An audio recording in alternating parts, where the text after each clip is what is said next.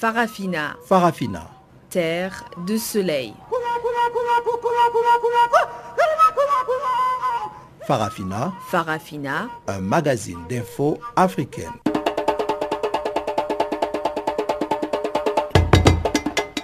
Présentation Pamela Kumba.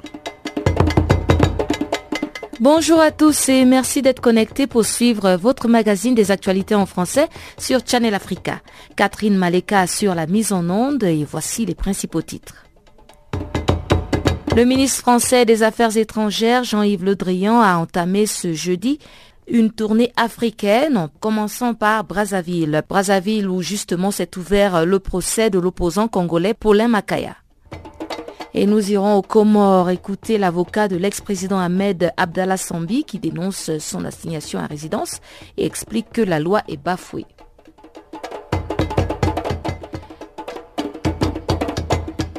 Sans plus tarder, c'est dans l'antenne à Jacques Kouakou pour le bulletin des informations et on se retrouve tout de suite après pour la grande actualité.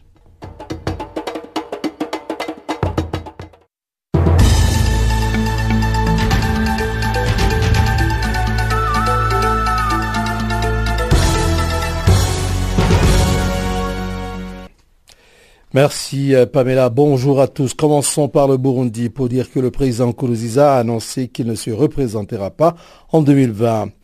Le président Pierre Nkurunziza vient de surprendre tout son monde en annonçant qu'il ne sera pas candidat à la présidentielle de 2020 dans un discours à la nation prononcé à Bougendana dans le centre du pays. Une allocution qu'il a effectuée juste après avoir promulgué la nouvelle constitution du Burundi controversée dans son palais de Gitega. Pourtant, la nouvelle constitution qui a été adoptée par référendum le 17 mai dernier lui offrait la possibilité de briguer deux nouveaux mandats de sept ans chacun, c'est-à-dire de rester au pouvoir jusqu'à en 2034. Aujourd'hui, Pierre Nkurunziza dit qu'il n'en sera rien. Et pour se justifier, il a expliqué qu'il avait juré lors de sa prestation de serment en 2015, lorsqu'il a entamé son troisième mandat selon l'opposition, le deuxième selon son camp, que c'était son dernier mandat. Pierre Nkurunziza parle également de ses valeurs d'homme et de militant du parti CNDD-FDD. Au Burundi, un homme se retourne dans son lit et pas dans sa parole. Il assure donc que la nouvelle constitution n'a pas été taillée à sa mesure, comme le disent ses ennemis à longueur de journée, et il jure qu'il soutiendra de toutes ses forces, de toute son intelligence, celui qui sera élu en 2020. Il n'y a pas encore eu de réaction officielle. Au Burundi, tout le monde est encore sous le choc. Sur Twitter, un opposant a salué un bon coup politique et il lui a donné rendez-vous en 2020 en rappelant que plusieurs chefs d'État africains n'ont pas hésité à revenir sur leurs paroles. Ces pays, des soutiens de Jean-Pierre Bemba se mobilisent pour sa libération. Jour J-1 avant le verdict de la Cour pénale internationale dans le procès en appel de Jean-Pierre Bemba. En première instance, la CPI avait condamné l'opposant congolais à 18 ans de prison pour crimes de guerre et crimes contre l'humanité. À l'approche du verdict en appel, des voix se sont élevées pour demander sa libération. Il y a eu ce courrier de l'ancien diplomate américain Herman Cohen à la CPI le 25 mai, dans lequel il estime que Jean-Pierre Bemba est demeuré suffisamment longtemps derrière, derrière les barreaux et doit désormais recouvrer sa liberté en vue d'assumer son leadership politique. Il y a eu ensuite cette déclaration de Fidel Babala, le bras droit de l'opposant, expliquant que Jean-Pierre Bemba reste le candidat naturel de son parti, le MLC, pour la présidentielle prévue le 23 décembre. Réponse du représentant de la CPI à Kinshasa, Patrick Chibouyi. Ces déclarations n'influenceront pas le verdict. Côte présent, Guillaume Soro, magnat des médias. Guillaume Soro, le président de l'Assemblée nationale, ne cesse de créer des organes de presse chargés de relayer ses activités. Selon des sources, Meïté Sendou, son proche conseiller, lancera avec sa bénédiction Nord-Sud Info avant la fin de 2018. Ce journal généraliste naîtra sur les cendres de Nord-Sud quotidien, fermé en janvier à la suite de divergences entre les actionnaires. Soro contrôle déjà GKS TV, une chaîne de télévision diffusée sur Internet, et en avril a lancé un e-magazine, le mag Kikbafori. Un trio dirige ce petit empire médiatique très centré sur sa personne. Moussa Touré, en tant que directeur de la communication, Hussein Kwame en tant qu'attaché de presse et Marc-Antoine Odonou en tant que community manager. Le franco-camerounais Franklin Niamzi s'illustre aussi par ses contributions au ton parfois acerbe. Les États-Unis tentent de faire pression sur l'Union africaine, nous dit-on. Un courrier confidentiel dont Jeune Afrique publie une copie prouve que les États-Unis ont fait pression sur l'Union africaine pour bloquer la mise en place d'une taxe sur les importations destinée à financer l'institution panafricaine. Le 2 mai 2017, la mission américaine à Addis Abeba avait adressé à l'Union africaine une lettre confidentielle jusqu'ici. Les Américains y expriment leur inquiétude concernant le projet de financement de l'Union africaine par une taxe de 0,2% sur les importations proposées dix mois plus tôt à Kigali. La mise en œuvre par les États membres doit être conforme aux obligations internationales, en particulier aux accords de l'Organisation mondiale du commerce, préviennent-ils. Terminons par le sommet du G7 à Ottawa. Trudeau et Macron font front commun pour le multilatéralisme. Le président Emmanuel Macron est arrivé mercredi soir à Ottawa, 48 heures avant un sommet du G7 qui s'annonce houleux, notamment sur les questions commerciales. Le chef de l'État français a été accueilli par le Premier ministre canadien Justin Trudeau et à l'agenda des deux hommes la préparation justement de ce sommet. Emmanuel Macron et Justin Trudeau ont signé mercredi une déclaration commune donc dans laquelle ils défendent un multilatéralisme fort, une façon avant même le début du sommet de la Malbaie de présenter un front uni face à Donald Trump. Les signaux en provenance de Washington semblent en effet indiquer que le président américain va adopter une ligne dure au G7 et qu'il est prêt à faire cavalier seul pour défendre l'industrie américaine qu'il estime victime de concurrence déloyale. Sa décision d'imposer la semaine dernière des droits de douane sur l'acier et l'aluminium a d'ailleurs été très mal perçue par ses alliés qui sont nombreux à penser qu'il ne s'agit là que d'une première salve dans sa croisade pour réduire le déficit commercial américain. Selon eux, l'administration Trump, au nom de ce qu'elle appelle la défense de la sécurité nationale, pourrait multiplier les taxes à l'avenir, d'où l'importance de se montrer intransigeant à la malbaisse sur le respect des règles du commerce international.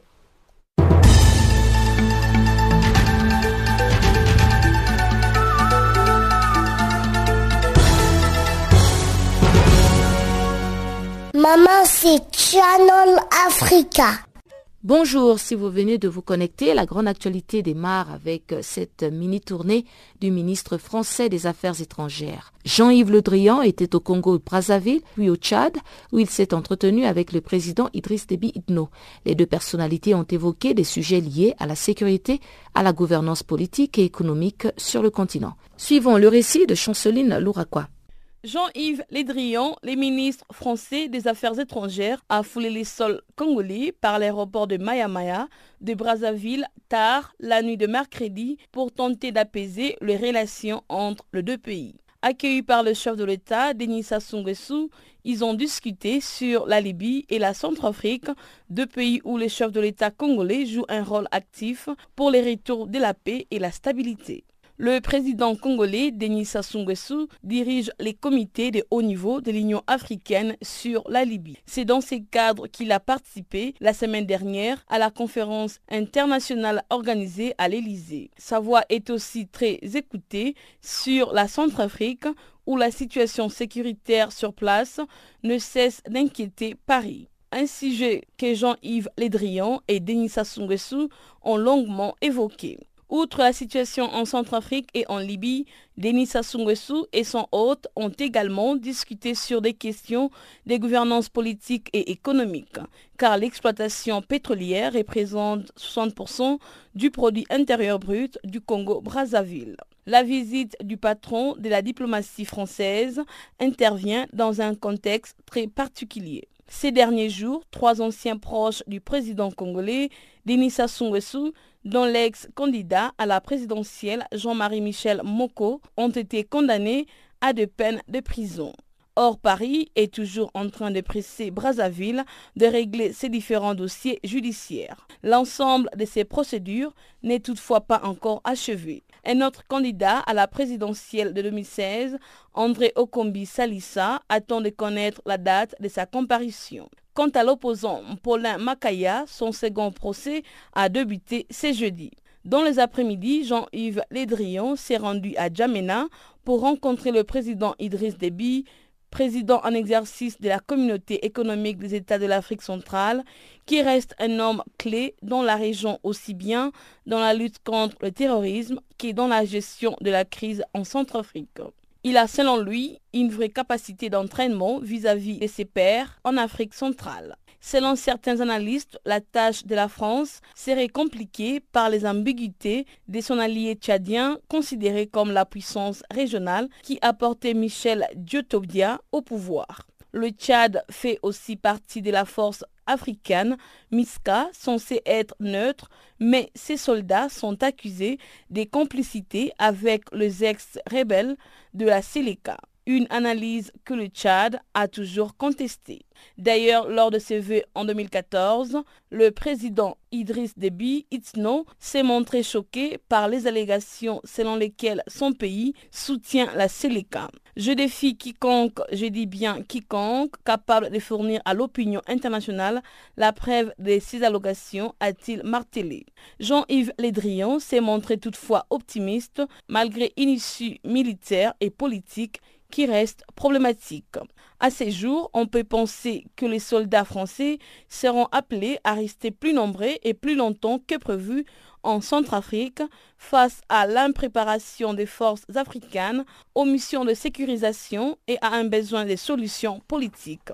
Malgré les appels au calme, les affrontements persistent chrétiens et musulmanes, s'est renvoyant les reproches. Vendredi, Jean-Yves Lédrian, le ministre français des Affaires étrangères, sera à Addis Abeba pour s'entretenir avec Demeke Mekonnen, le vice-premier ministre éthiopien, et avec Moussa Faki Mamat, le président de la Commission de l'Union africaine, avec qui il évoquera les opérations de maintien de paix en Afrique. Le programme Afrique et Asie de l'Ouest de l'Institut international pour la démocratie et l'assistance électorale et le département des affaires politiques de la Commission de l'Union africaine ainsi que ses partenaires tiennent depuis mercredi à Kigali la deuxième édition de l'Université d'été des jeunes. Placée sous le thème La participation des jeunes au processus politique, les tendances émergentes des aspects négatifs de l'argent politique, cette rencontre a vu la participation des jeunes de plusieurs pays africains, dont la militante Emna Dridi. Elle est militante au parti Ennahda de Tunisie et pour elle, ce rendez-vous des jeunes politiciens est une opportunité d'échanger. J'étais invitée par euh, l'IDEA et je les remercie déjà pour cette occasion parce que ça me permet de rencontrer des jeunes cadres euh, des différents partis politiques euh, africains, de, différents pays de Sud-Afrique, de Mali, de Ouganda, de Rwanda, un peu partout, même de Haïti. Donc c'est une expérience très enrichissante et ça me permet de partager la mienne et d'apprendre davantage sur la scène politique en Afrique. Emna Dridri, qui milite dans l'ENADA, l'un des plus grands partis politiques euh, tunisiens, revient sur les raisons de son engagement politique. Après la révolution, j'étais dans les rues euh, pour renoncer euh, le régime de dictateur Ben Ali. Après ça, j'étais convaincue qu'il faut chercher un autre cadre pour continuer ce process de militantisme. Et donc j'ai opté pour un parti politique et j'ai cherché le parti politique qui marche qui rime le plus avec mes convictions personnelles, avec ma vision pour ma Tunisie, comment je la vois, comment je veux qu'elle progresse. Pour, euh, je peux résumer en disant que j'ai choisi Narva pour bâtir ma nouvelle Tunisie. C'est le parti qui va plus euh, avec moi. Quand je ne suis pas d'accord sur quelque chose, on milite euh, au niveau interne pour la changer. J'ai ma parole en tant que jeune femme et ça, ça me convient. Et parlons du printemps tunisien, elle a aussi parlé du rôle des réseaux sociaux et de la technologie en général dans la lutte pour la démocratie. Au fait, notre euh, révolution, je dis bien qu'elle a commencé avant le 17 euh, décembre. Elle a commencé même euh, avec les avec les générations qui nous ont précédés, avec leur militantisme, avec les partis qui étaient interdits sur le régime de Ben Ali comme Nava. Mais euh, le, commencement réel de la révolution du 14 janvier était euh, via, je dis, 2008 euh, à Gafsa, ben, avec les événements qui ont passé, et après ça passait avec les réseaux sociaux, notamment Facebook, parce que y avait, le régime, il interdisait, il a censuré beaucoup de sites YouTube, par exemple, était censuré en Tunisie. Et donc, on n'avait que Facebook pour partager ce qui passait euh, dans les, profondeurs du pays, pour euh, partager les événements, pour mobiliser même les jeunes. Donc, euh, ça a commencé par le partage des, oppressions qu'exerce le régime et le, police du régime à ce, à ce moment-là envers les jeunes Tunisiens.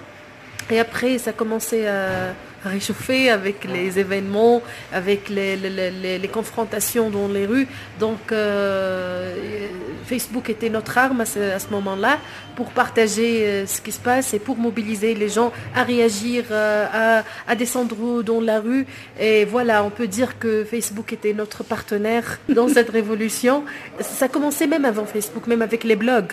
Il y avait des blogueurs tunisiens qui ont beaucoup écrit sur la dictature et sur le, régime de Ben Ali, mais ça vraiment, euh, on peut dire que le top c'était avec Facebook, c'était exactement le mois de décembre, janvier 2011. Euh, là, tout était sur Facebook et même on s'organisait pour, euh, on s'organisait sur Facebook pour descendre dans la rue. En fait, la technologie a joué un, un rôle très important durant la révolution et le joue jusqu'à maintenant parce que c'est le moyen que les jeunes tunisiens le suivent le plus elle est suivie plus que les télés, les radios et tout ça.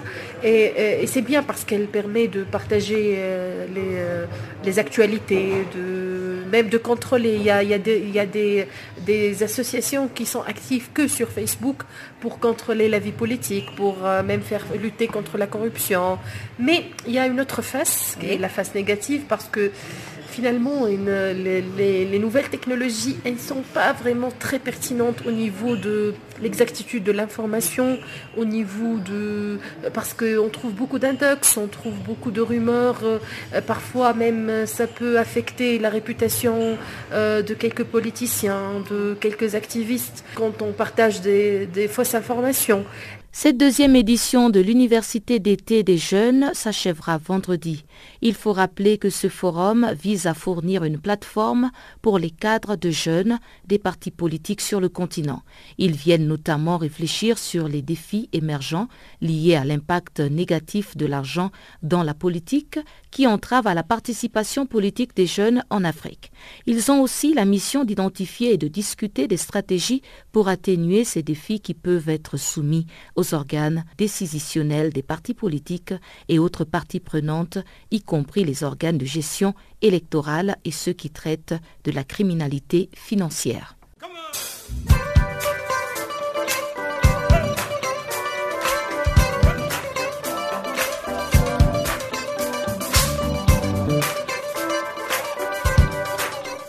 Farafina, votre rendez-vous hebdomadaire sur Channel Africa, la radio panafricaine. Farafina, votre programme des actualités en langue française sur Channel Africa.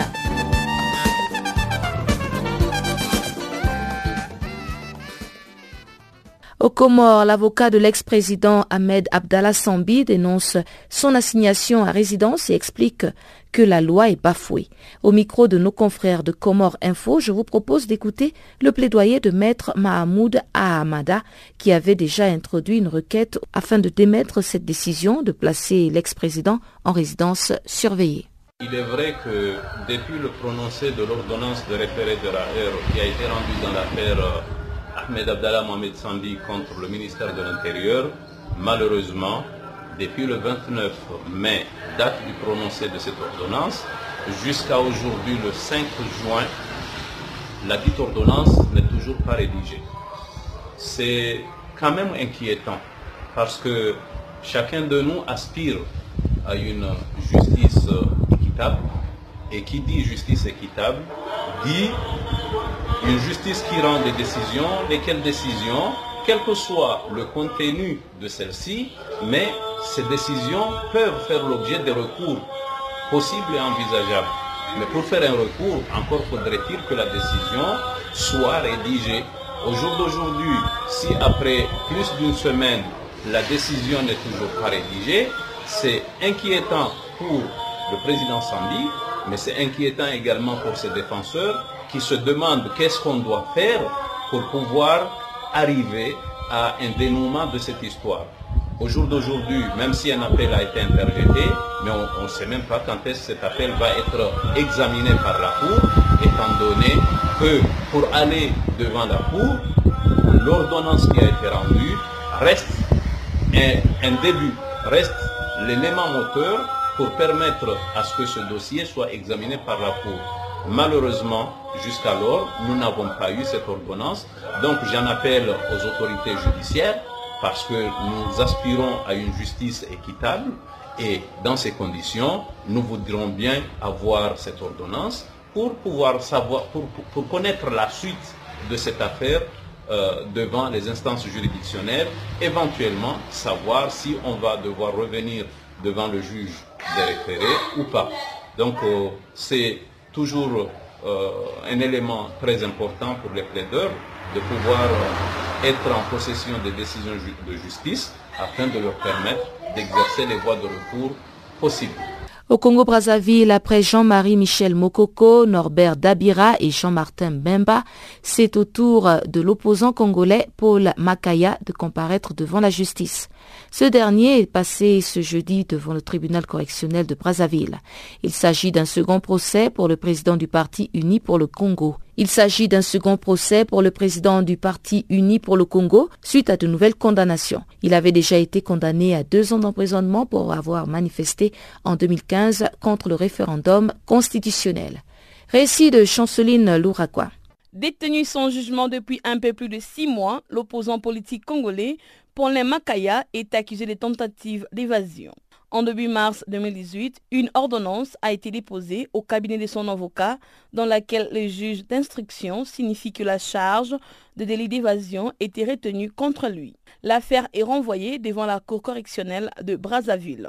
Pour son avocat, Yvon Eric Ibwanga, cette ordonnance est surprenante et ne repose sur aucune base légale ni factuelle parce qu'il ne s'est pas rendu coupable de faits qui lui sont reprochés. Même dans l'hypothèse invraisemblable où on lui reprocherait ces délits, il offre des garanties de représentation pour comparaître libre, étant entendu que tous les éléments de droit montrent qu'il n'a jamais commis ces délits de complicité d'évasion des détenus. Ces maintien en détention s'appuyant sur cette ordonnance qui sort subitement peut s'analyser comme un moyen pour le maintenir en prison, a-t-il déclaré. Selon l'avocat, son client va mal, il est fatigué vu que les conditions de détention ne sont pas bonnes. Je souhaite de tous mes voeux qu'il soit jugé et qu'il soit libéré et relaxé. Pour le fils de Paulin Makaya, Russell Rolf Fox, il s'agit d'un procès politique dépourvu de tout fondement juridique. Il déclare, je cite, Cette accusation, c'est simplement un tissu des mensonges. Nous savons que depuis le 1er décembre 2017, M. Paulin Makaya a purgé sa peine. Mais comment quelqu'un dont sa sentence arrive pratiquement à la fin? Peut-il encore s'émêler ou bien être complice d'une évasion quelconque? C'est simplement un tissu des mensonges pour le maintenir encore en détention. Nous pensons que sa détention devient arbitraire. Il faut qu'on le libère. Voilà pourquoi nous demandons au président de la Cour de faire preuve des courage et annuler ces procès qualifiés de politiques dépourvu de tout fondement juridique et surtout être un exemple pour des générations futures que nous sommes. Il faut qu'on les libère parce qu'il n'y a plus de procès. Tout est politique là-dedans. Fin de citation. Quant aux militants de l'UPC, ils souhaitent que leur leader soit simplement libéré et sans délai. L'opposant politique congolais, Paulin Makaya, est l'une des principales figures de l'opposition au référendum constitutionnel du 25 octobre 2015 qui a permis au président Denis Sassou d'être élu. À l'origine de son arrestation, l'organisation en 2015 d'une marche qui avait été interdite contre les changements de constitution. Près d'un an après, Paulin Makaya avait été jugé et reconnu coupable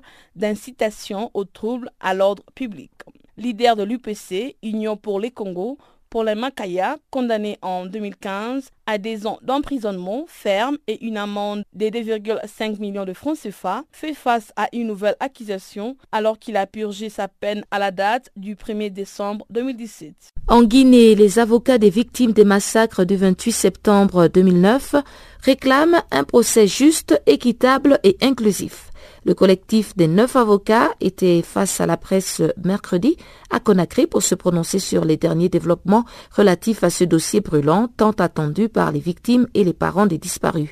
Barthélémy Guesson nous en parle. Les avocats des victimes des massacres du 28 septembre 2009 en Guinée ont tenu une conférence de presse ce mercredi dans les locaux de la Maison de la Presse, 6 au quartier Koléa à Conakry, la capitale guinéenne. Le collectif des neuf avocats inscrits au barreau guinéen a salué le premier développement dans cette affaire, notamment la récente mise en place du comité de pilotage du dossier des massacres du 28 septembre 2009. Le dit comité qui a lancé ses activités le vendredi s'occupe de l'organisation du procès, de la protection des victimes, de la recherche de fonds pour la tenue du procès et l'indemnisation des victimes. Les avocats ont indiqué qu'une vingtaine de demandes d'actes ont été déjà déposées auprès du pool des juges d'instruction en charge du dossier. Pour eux, la mise en place du comité de pilotage constitue un acte de bonne volonté.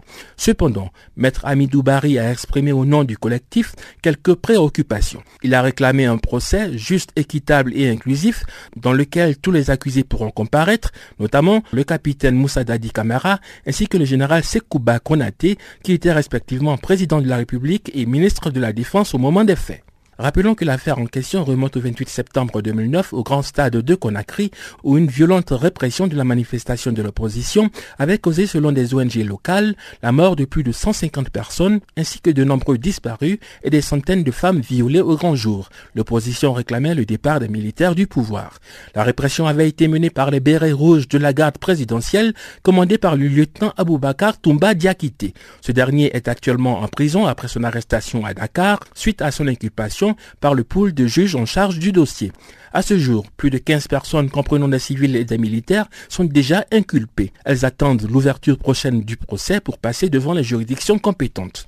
Le collectif d'avocats a profité de la conférence de presse pour réitérer son souhait de requalifier le dossier des massacres du 20 septembre 2009 en crime contre l'humanité, et cela conformément au rapport de la commission d'enquête des Nations Unies publié en décembre 2009. Le porte-parole des avocats a déclaré notamment que la Cour pénale internationale suit attentivement cette affaire qui est en examen préliminaire depuis octobre 2010 au titre de crime contre l'humanité, une qualification qui relève de la compétence de la CPI. Maître Bari estime d'autre part que la tenue d'un procès équitable dans cette affaire contribue à la lutte contre l'impunité et favorise la réconciliation nationale. Selon le Collège d'avocats des victimes, cette dynamique participe au respect du principe de complémentarité consacré par le statut de Rome portant création de la Cour pénale internationale. Maître Barry a remercié l'Union européenne et certaines organisations non gouvernementales comme l'ONG Subsistance pour leur appui financier il a rappelé qu'environ 400 victimes ont bénéficié d'aide pour leur prise en charge sanitaire et psychologique. Le collectif des avocats a cependant indiqué qu'il est nécessaire et urgent de continuer à apporter des assistances à d'autres victimes pour leurs soins médicaux et leurs moyens de subsistance.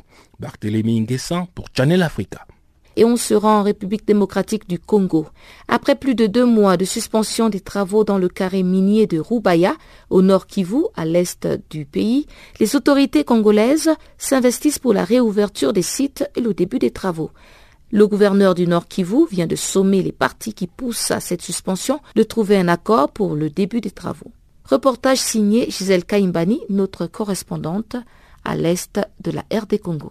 Les protagonistes, Société minière de Bissunzu SMB et la coopérative des artisans miniers Coopérama, ont jusqu'à la fin de ce mois de juin pour régler leurs différends et rouvrir les activités minières dans la localité de Rubaya, en territoire de Massissi Nord Kivu, à l'est de la République démocratique du Congo. Les accusations commençaient déjà lorsque la SMB avait constaté il y a peu une baisse drastique de la production du coltan qui est passée d'environ 150 à 50 tonnes par mois.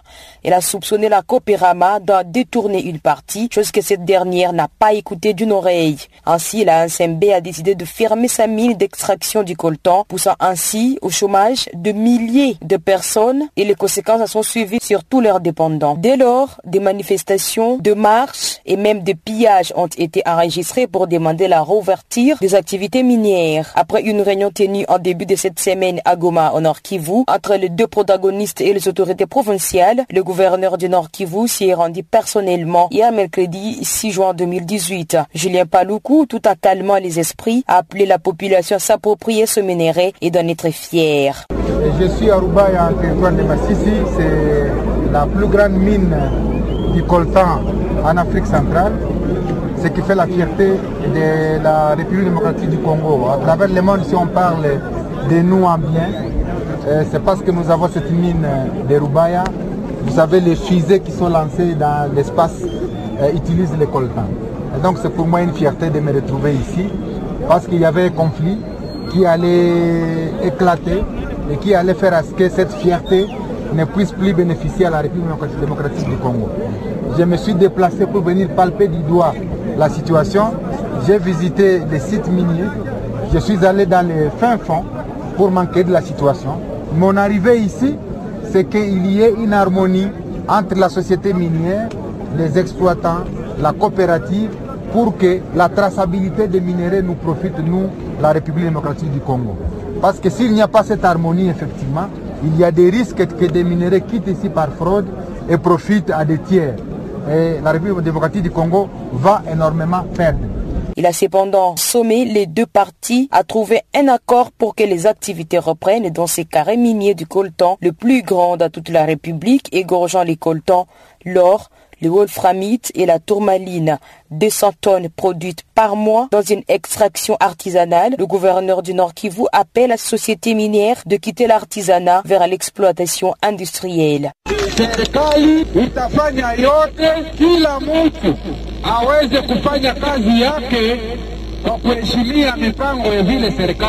Le gouvernement fera ce qu'il faudra pour que chacun travaille dans le respect strict du code minier. Dans les jours à venir, nous voudrions voir la mine de Roubaïa ressembler à celle d'ailleurs avec ce qu'on appelle l'exploitation industrielle. Car avec la force motrice, on ne peut pas atteindre toutes les matières premières où elles se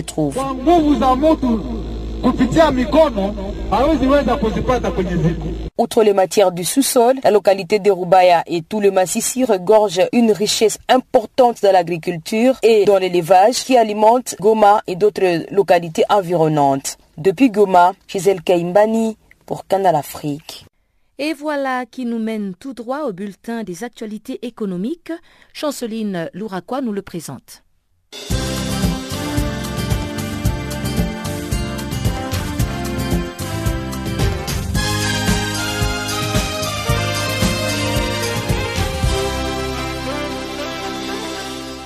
Bonjour. Au Sénégal, le président Macky Sall annonce les lancements le 12 juin prochain des travaux du dialogue national sur l'exploitation des ressources pétrolières et gazières. Ces concertations visent à instaurer une gouvernance inclusive et transparente des ressources naturelles du pays et d'asseoir un consensus national durable sur les orientations stratégiques qui encadrent le développement au service exclusif de la nation de l'industrie pétrolière et gazière. Rappelons que depuis 2014, plusieurs gisements de pétrole et de gaz ont été découverts au Sénégal. Un champ gazier découvert en janvier 2016 est considéré comme l'un des plus importants gisements d'Afrique de l'Ouest avec des réserves estimées à 450 millions de mètres cubes de gaz en République démocratique du Congo, les patrons des sociétés minières œuvrant au pays et en désaccord avec les gouvernements sur le nouveau code minier ont adressé ce jeudi matin une note au président de la République, Joseph Kabila. Dans cette note, les patrons des sociétés minières œuvrant en République démocratique du Congo menacent de traduire les pays en justice. Ils réclament des dommages intérêts suite aux pertes que ces nouveaux codes miniers leur causent. Les patrons des sociétés minières préviennent que le gouvernement congolais risque de perdre dans un tel feuilleton jusqu'à 3 milliards de dollars américains dans 10 ans. Au Maroc, le groupe bancaire Crédit Agricole a récemment procédé à la signature d'un accord avec les coopératives paysannes et leur union. Cet accord engage la banque à mettre à disposition des coopératives agricoles des prêts bonifiés permettant l'achat et déstockage du blé récolté cette saison. Le Maroc devra enregistrer 9,82 millions de tonnes de blé en 2018 équivalent au taux de l'année précédente. En 2017, le total des importations de blé tendre du Maroc était de 4,2 millions de tonnes contre 2,1 millions de tonnes de maïs, 850 000 tonnes de blé dur et 440 000 tonnes d'orge. À rappeler qu'en 2015, les autorités marocaines ont augmenté les droits de douane sur les importations de blé tendre à 75 PC contre 17,5 PC pour protéger la récolte locale. Les blés est l'un des produits les plus importants dans la vie quotidienne de Marocains. L'agriculture représente plus de 15% de l'économie marocaine et emploie près de 40% de la population active.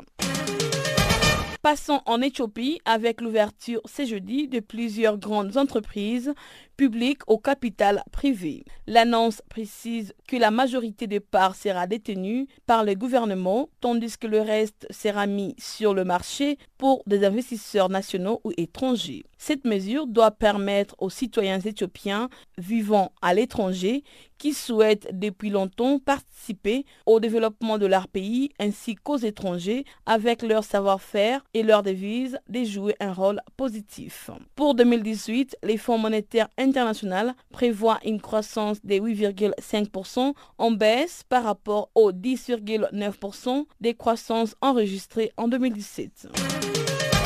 L'économie ougandaise a affiché une croissance de 5,8% au cours de l'année fiscale 2017 et 2018 et la tendance est à la hausse pour les prochaines années fiscales, a annoncé mercredi le président ougandais Yoweri Museveni.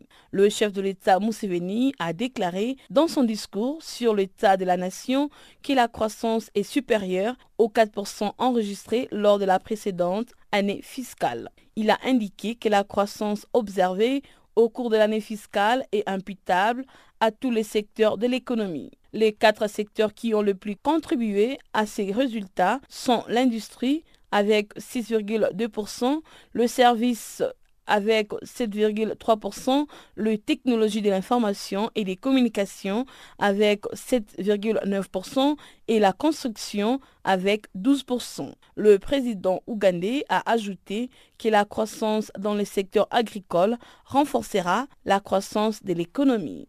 Il a conclu que son gouvernement allait accroître l'irrigation et la distribution d'engrais aux agriculteurs pour augmenter la production agricole. C'est par cet élément que nous bouclons notre bulletin économique.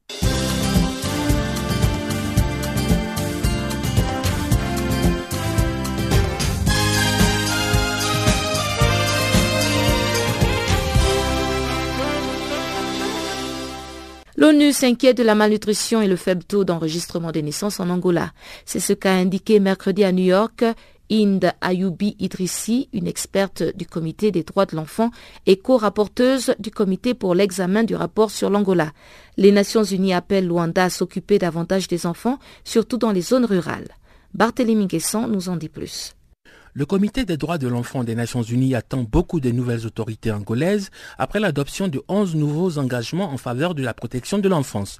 Madame Inde Ayoubi Idrissi, une experte du Comité des droits de l'enfant et co-rapporteuse du Comité pour l'examen un rapport sur l'Angola, espère que Luanda va pratiquer dans l'avenir une meilleure protection et promotion des droits de l'enfant. La responsable onusienne estime que les 11 engagements pris par l'État angolais dans la loi de 2012 sur la protection et le développement intégral de l'enfant vont permettre une mobilisation de tous les secteurs concernés directement ou indirectement par la question de l'enfance. En attendant, les experts du Comité des droits de l'enfant des Nations Unies ont indiqué que beaucoup restait à faire, notamment concernant la situation des enfants réfugiés, le travail des enfants dans les mines de diamants, la malnutrition des enfants et surtout les disparités notées dans les enregistrements de naissance entre zones urbaines et rurales.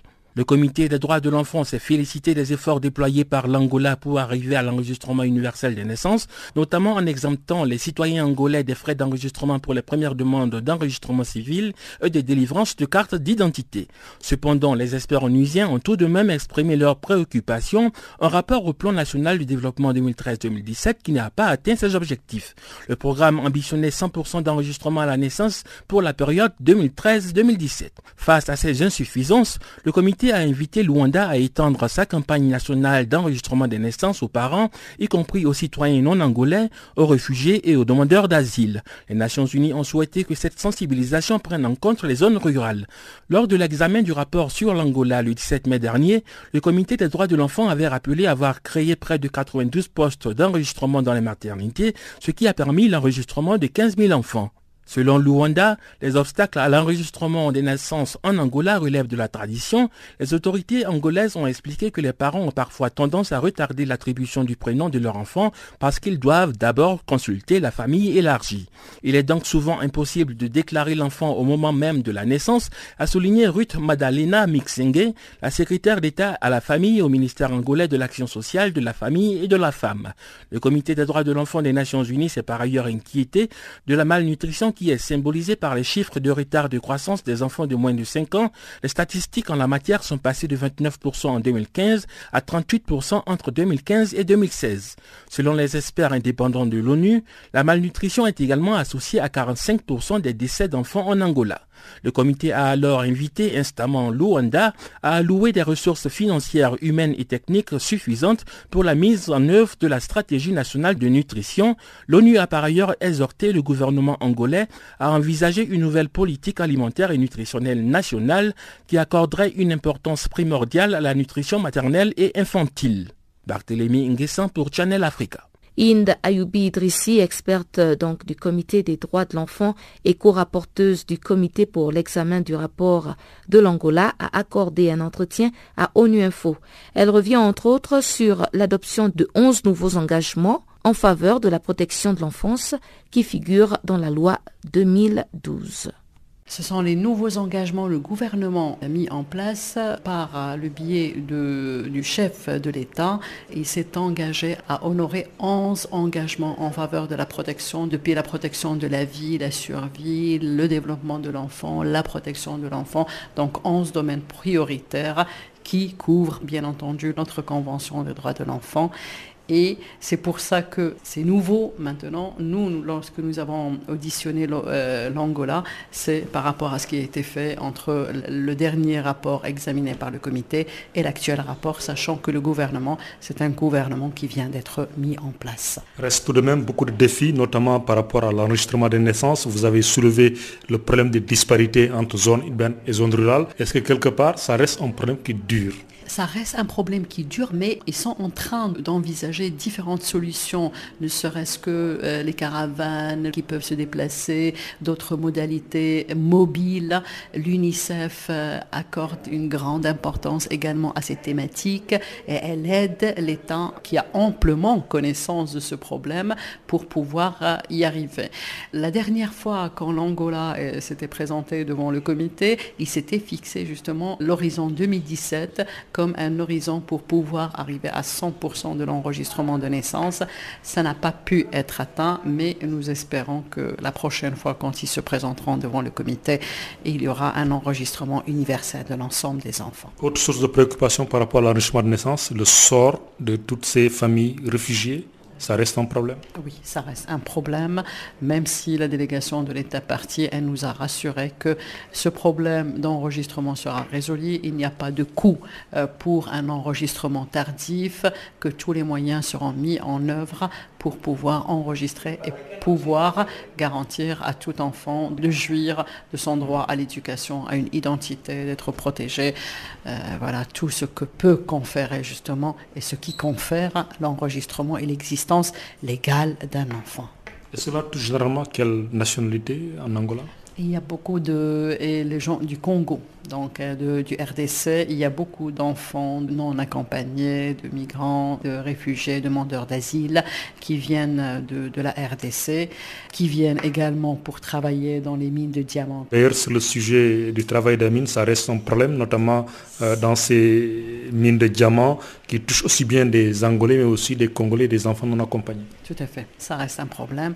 Une législation existe, une législation en matière de lutte ou de réglementation de travail des enfants, mais ce que nous avons recommandé à l'État parti, c'est d'interdire expressément le travail dans les mines de diamants d'une manière expresse parce que ça constitue quand même une des pires formes de travail à l'encontre des enfants et on sait que des enfants viennent d'autres pays comme comme la RDC spécifiquement et spécialement pour travailler dans ces mines de diamants. Les enfants peuvent être, euh, je veux dire, exposés à d'autres formes d'exploitation en venant travailler dans ces mines de diamants, y compris la prostitution, le travail, l'enrôlement dans la prostitution et autres. Et c'est pour ça que nous avons vraiment insisté pour que l'État se dote de la législation adéquate, soit vigilante justement quant à ces enfants détectés et ceux qui viennent en vue de travailler et donc mettre fin à cette forme d'exploitation qui rend encore plus vulnérables les enfants qui sont en état de vulnérabilité déjà par le fait qu'ils n'ont pas de papier, par le fait qu'ils ne sont pas enregistrés, par le fait qu'ils souffrent de pauvreté ou autre chose. Dernière question, Angola, pays pétrolier, mais tout de même dans ce rapport et les recommandations, on constate quand même qu'il y a une sous-nutrition qui est passée de 29% en 2007 à presque 38% entre 2015 et 2016. La malnutrition reste un problème même pour un pays pétrolier Oui, L'Angola n'est pas le seul pays dans ce cas. Malheureusement, on peut remarquer que de nombreux États qui sont riches, qui ont une richesse en matières premières, en pétrole, en gisement d'or de diamant, sont confrontés à des problèmes de malnutrition, de décès, de la mortalité infantile, de la pauvreté, etc. Donc ça, c'est tout un problème de budgétisation, de planification. L'État doit prendre à bras le corps ce problème et la malnutrition vraiment affecte sévèrement le pays. Pour preuve, il s'est doté d'un plan d'action pour la nutrition et l'alimentation. Repartons en République démocratique du Congo pour parler de ce rapport d'Human Rights Watch. L'Organisation internationale des droits humains a déclaré que le gouvernement congolais devrait faire en sorte que les droits humains soient protégés dans le cadre des efforts pour contrôler la récente épidémie d'Ebola. Suivez ce compte-rendu de Barthélémy Guesson. La protection des droits humains est essentielle dans une réponse à l'épidémie d'Ebola. Les limites imposées à la liberté de déplacement et les autres mesures susceptibles de restreindre les droits fondamentaux devraient être légales, nécessaires et proportionnées. Ce sont des recommandations faites par Human Rights Watch dans un document diffusé ce mercredi en rapport aux efforts pour contenir la récente épidémie d'Ebola qui frappe la République démocratique du Congo. Dideric Loman, le directeur de la division santé et droits humains à Human Rights Watch, a indiqué que le gouvernement gouvernement congolais et ses partenaires internationaux devraient prendre des mesures efficaces pour contenir le virus Ebola, protéger les personnes présentant un risque élevé de contracter le virus et s'assurer que les personnes affectées reçoivent des soins. Selon M. Loman, les autorités congolaises devraient limiter le recours aux mises en quarantaine. Selon le droit international humanitaire, les mises en quarantaine ne doivent être imposées qu'en conformité avec la loi. La nécessité de recourir à de telles mesures pour contenir le virus doit être prouvée et être le moins intrusive possible. Human Rights Watch a relevé que la mise en quarantaine imposée lors de l'épidémie de 2014-2016 en Afrique de l'Ouest n'avait pas toujours respecté ces normes. L'Organisation des droits de l'homme explique que les mises en quarantaine n'avaient souvent pas été basées sur des preuves scientifiques. Selon Human Rights Watch, ces mesures avaient plutôt été appliquées trop largement et de manière arbitraire. L'organisation non gouvernementale des droits de l'homme a également mis l'accent sur la protection des prestataires de santé et des femmes. Human Rights Watch fait remarquer qu'étant donné que le système de santé est en manque de ressources en RDC, les agents de soins de santé sont très susceptibles d'être exposés à un risque accru d'infection par le virus Ebola. L'organisation a observé encore que lors de l'épidémie en Afrique de l'Ouest, de nombreux prestataires de soins de santé sont morts de la maladie, ce qui a entravé les efforts pour la contenir. D'autre part, en raison de leur rôle traditionnel de soignante, de sage femmes et de professionnels de la santé, les femmes sont également susceptibles d'être davantage exposées au risque de contracter le virus Ebola en des Congo, comme elles l'étaient lors de l'épidémie en Afrique de l'Ouest. Human Rights Watch a alors recommandé que des mesures spécifiques soient prises pour faire face à ces vulnérabilités particulières, notamment en incluant les femmes dans la mise au point de la réponse. En conclusion, Dideric Loman, le directeur de la division santé et des droits humains à Human Rights Watch, a appelé la RDC et ses partenaires internationaux à superviser la réplique apportée contre Ebola afin que cette réponse se déroule dans le respect des droits de l'homme. La récente épidémie d'Ebola en République démocratique du Congo a été déclarée le 8 mai à Bikoro, à 600 km de Kinshasa, près de la frontière avec le Congo-Brazzaville. Dans un récent bilan daté du 31 mai, le ministère de la Santé de la RDC a comptabilisé 25 décès sur 55 cas confirmés ou suspects, dont 12 décès pour 37 cas confirmés. Barthélémy Nguessan pour Channel Africa. Parlons à présent de pêche illicite, non déclarée et non réglementée. À l'occasion de la première journée internationale de lutte contre la pêche illicite, non déclarée et non réglementée, La FAO a publié un communiqué. L'organisation internationale estime que ce fléau affecte un poisson pêché sur cinq avec un coût annuel pouvant atteindre 23 milliards de dollars. Pour nous en dire plus, nous avons joint Alicia Mosteiro Cabanelas. Elle est la coordinatrice du programme du fichier mondial sous-division des opérations et des technologies de pêche du département des pêches et de l'aquaculture de la FAO. C'est pas très facile de mesurer l'ampleur de la pêche illicite non déclarée et non réglementée, parce que ce type de pêche, c'est pas, comme vient dit la parole, euh, c'est pas déclaré euh, au gouvernement. Donc, on n'a pas de données pour faire des, des, analyses de données ou des statistiques pour comprendre quelle est l'ampleur. Donc, c'est un, une chose très compliquée. Et dans la FAO, on est en train de développer des directives techniques sur les méthodologies et les indicateurs d'estimation de l'ampleur et de l'impact de la pêche INN, de la pêche euh, illicite non déclarée non réglementée, pour aider les différents pays et les régions qui désirent euh, faire une estimation de, cette ampleur, de mesurer cette ampleur, pour comprendre où il faut faire des actions pour réduire ce type de pêche. Donc, euh, c'est une réponse très complexe, mais la FAO est en train de développer cette directive qui peut aider les personnes qui peuvent euh, faire cette estimation d'une manière que ça soit comparable avec d'autres estimations, peut-être pour euh, obtenir une estimation globale dans quelques temps, pour comprendre quels sont les mouvements de la pêche illégale, non déclarée, non réglementée dans le temps, mais aussi au niveau géographique. Comme ça, on pourrait savoir comment euh, faire de meilleurs impacts pour la réduire. Mais est-ce que déjà, malgré le fait que vous ne pouvez pas vraiment mesurer euh, l'ampleur de la pêche illicite dans le monde, vous avez des recommandations pour y remédier?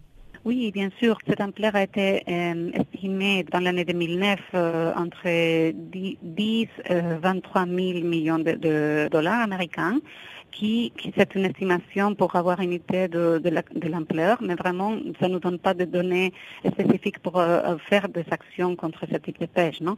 Mais en tout cas, la FAO a mis en place une, série d'instruments internationaux qui adressent les différentes euh, spécificités de ce type de pêche pour euh, pouvoir l'arrêter en faisant des actions dans tous les angles.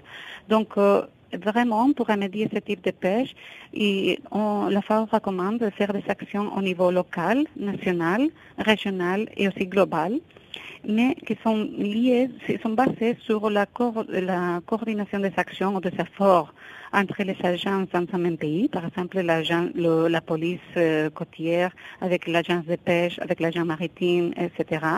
Euh, ou parmi les pays, donc un pays qui, qui trouverait un bateau qui fait des pêches euh, illicites, non déclarées, non réglementées, ils peuvent euh, bien contacter des pays voisins pour euh, mettre en place une action coordonnée pour, pour arrêter ces bateaux. Non?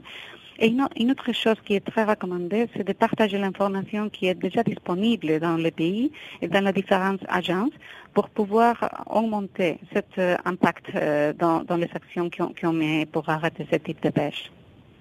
Alors, en termes de coûts, y a-t-il une différence entre euh, l'impact dans les pays en voie de développement et les pays développés? Oui, bien sûr. Euh, évidemment, tout le monde est affecté par, ce type de pêche, euh, comme on a dit. Mais évidemment, les populations rurales sont plus affectées euh, parce que leur économie et leur mode de vie dépendent directement de la pêche dans, dans beaucoup de cas.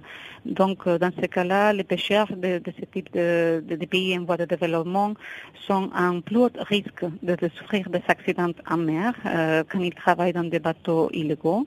Et, aussi après, ces populations côtières sont euh, déprivées des ressources de pêche qui, qui seraient disponibles pas seulement pour la nutrition, mais aussi pour, euh, pour euh, comme mode de vie, pour obtenir des de, bénéfices économiques et pour pouvoir amener leur vie.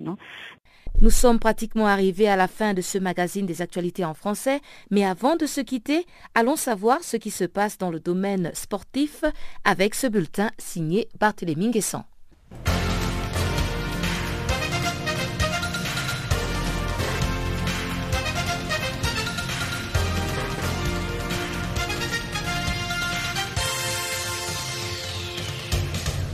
Bonjour et bienvenue dans ce bulletin de l'actualité sportive largement dominé par du football. Le Nigeria a terminé mercredi sa préparation pour la Coupe du Monde de football 2018 sur une dernière défaite. Face à la République tchèque, les Super Eagles se sont inclinés 1 à 0 en Autriche. Dans leur précédent match amicaux, ils ont enregistré une défaite 3-2 contre l'Atlético de Madrid. Les Nigériens ont ensuite concédé un nul de 1 but partout face à la RDC. Le 2 juin, ils ont perdu 2-1 contre l'Angleterre. En Russie, les Super Eagles vont livrer leur premier match du mondial contre la Croatie 16 juin. De leur côté, les pharaons égyptiens ont également perdu leur dernier match de préparation. Privés de leur star Mohamed Salah, les hommes du sélectionneur Hector Cooper ont subi une lourde défaite 3-0 face à la Belgique à Bruxelles. Les Diables Rouges belges se sont imposés grâce aux réalisations de Romelu Lukaku, Eden Hazard et Marwan Fellaini. Un avertissement sérieux pour la sélection égyptienne à quelques jours du début du mondial 2018 en Russie où elle va jouer son premier match contre l'Uruguay. Ce jeudi, l'Algérie est en action face au Portugal quand affronte le Costa Rica. Toujours dans le cadre du Mondial 2018 de football, Neuf joueurs mexicains ont été épinglés par la presse pour avoir participé à une orgie sexuelle. L'incident s'est passé le week-end dernier dans un lieu privé à Mexico, juste après la victoire 1-0 de l'équipe nationale du Mexique face à l'Écosse en match de préparation pour le Mondial 2018. Ces joueurs sélectionnés pour la Coupe du Monde de football auraient fêté leur départ pour l'Europe en compagnie d'une trentaine de prostituées. Guillermo Cantu, le secrétaire général de la Fédération mexicaine de football, a déclaré aux journalistes que les joueurs impliqués dans cette orgie ne seront pas sanctionnés ils n'ont manqué à aucun entraînement et ils ont pris part à cette fête pendant leur temps libre. Il s'agit entre autres du gardien du Standard de Liège, Guillermo Ochoa, du buteur du Benfica Lisbonne, Raúl Jiménez, des frères Jonathan et Giovanni Dos Santos qui évoluent au Los Angeles Galaxy. Sont également cités le défenseur Carlos Salcedo et le milieu de terrain Marco Fabian, tous les deux sociétaires de l'Antracht Frankfurt. La sélection mexicaine est actuellement au stage de préparation à Copenhague. Elle doit affronter samedi le Danemark avant de partir en Russie pour le mondial. Retour sur le continent africain pour parler des éliminatoires de la Coupe d'Afrique des Nations de football féminin 2018 qui va se jouer au Ghana. Les Camerounaises ont écrasé mercredi le Congo par 5 à 0 à Brazzaville en match comptant pour la manche allée du dernier tour des éliminatoires. Les Nigérianes en déplacement à Banjul ont battu la Gambie par 1 à 0. À Abidjan, la Côte d'Ivoire a concédé un nul de 2 buts partout devant le Mali. Les Sud-Africaines ont battu à domicile le Losoto sur le score de 1 à 0. Les Kenyanes ont dominé par 2 buts à 1 leurs homologues de la Guinée équatoriale quand les Zimbabwéennes se sont imposées 1 à 0 en Zambie. Rappelons que les matchs retour vont avoir lieu du samedi 9 au lundi 11 juin. À l'issue de sa rencontre retour, les sept équipes qualifiées vont se retrouver au Ghana du 17 novembre au 1er décembre pour la Cannes féminine de football. Les villes d'Accra et de Cape Coast vont accueillir l'événement. Les sélections seniors masculines de football de la Zambie et du Zimbabwe vont s'affronter en finale de la COSAFA Cup 2018 qui se déroule en ce moment en Afrique du Sud. Les deux pays ont décroché leur ticket le mercredi à l'issue des demi-finales très accrochées respectivement face à Madagascar et au Lesotho. Le Zimbabwe défendra bien son titre dans la ville de Polokwane où se tient la compétition. Comme en quart de finale, les Warriors ont dû attendre la séance des tirs au but pour se qualifier par 3 tirs à 1. Le score était de 0 but partout à l'issue du temps réglementaire. Le gardien George Chigoa a été encore une fois le héros pour les Zimbabwe. La Zambie s'est quant à elle qualifiée pour la finale devant Madagascar grâce à Lazarus Kambole qui a inscrit l'unique but de la partie à la 38e minute de jeu. Rendez-vous donc le samedi prochain pour savoir qui du Zimbabwe ou de la Zambie va remporter le trophée de l'édition 2018 de la COSAFA Cup, la Coupe du Conseil des associations de football de l'Afrique australe. Un peu de basketball à présent. Aux USA, Golden State, le tenant du titre de la NBA, a remporté dans la nuit de mercredi à jeudi le troisième match de finale face aux Cavaliers de Cleveland. La bande à Stephen Curry a battu le groupe de LeBron James par 110 à 102 grâce aux 43 points de Kevin Durant, dont un panier à 3 points à 49 secondes de la fin du temps réglementaire. Golden State n'est plus qu'à une victoire de son troisième titre en 4 ans. Toujours en basketball, mais en Angola cette fois, le Primero de Agosto a battu mercredi le Petro de Luanda par 101 à 82 en finale du championnat angolais de basketball senior masculin. En cinq rencontres de play-off disputées, le Petro n'a gagné que le troisième face-à-face sur le score de 100 à 90. En finale du championnat, les hommes de Paulo Macedo se sont imposés encore une fois devant l'équipe du technicien camerounais Lazare Adigono. Le club militaire de Primero de Agosto remporte ainsi son 19e titre national de basketball en battant son éternel rival le Petro Atlético de Luanda. Et puis enfin, le boxeur Floyd Mayweather apparaît cette année comme le sportif le mieux payé de la planète, selon le classement publié mardi par le magazine économique américain Forbes. Mayweather a amassé une fortune estimée à 285 millions de dollars. Il devance au classement les footballeurs Lionel Messi et Cristiano Ronaldo, qui occupent respectivement les deuxième et troisième places. Le Brésilien Neymar est cinquième devant le basketteur LeBron James et le tennisman Roger Federer. Voilà, ainsi prend fin le bulletin de l'actualité sportive. Merci de l'avoir suivi.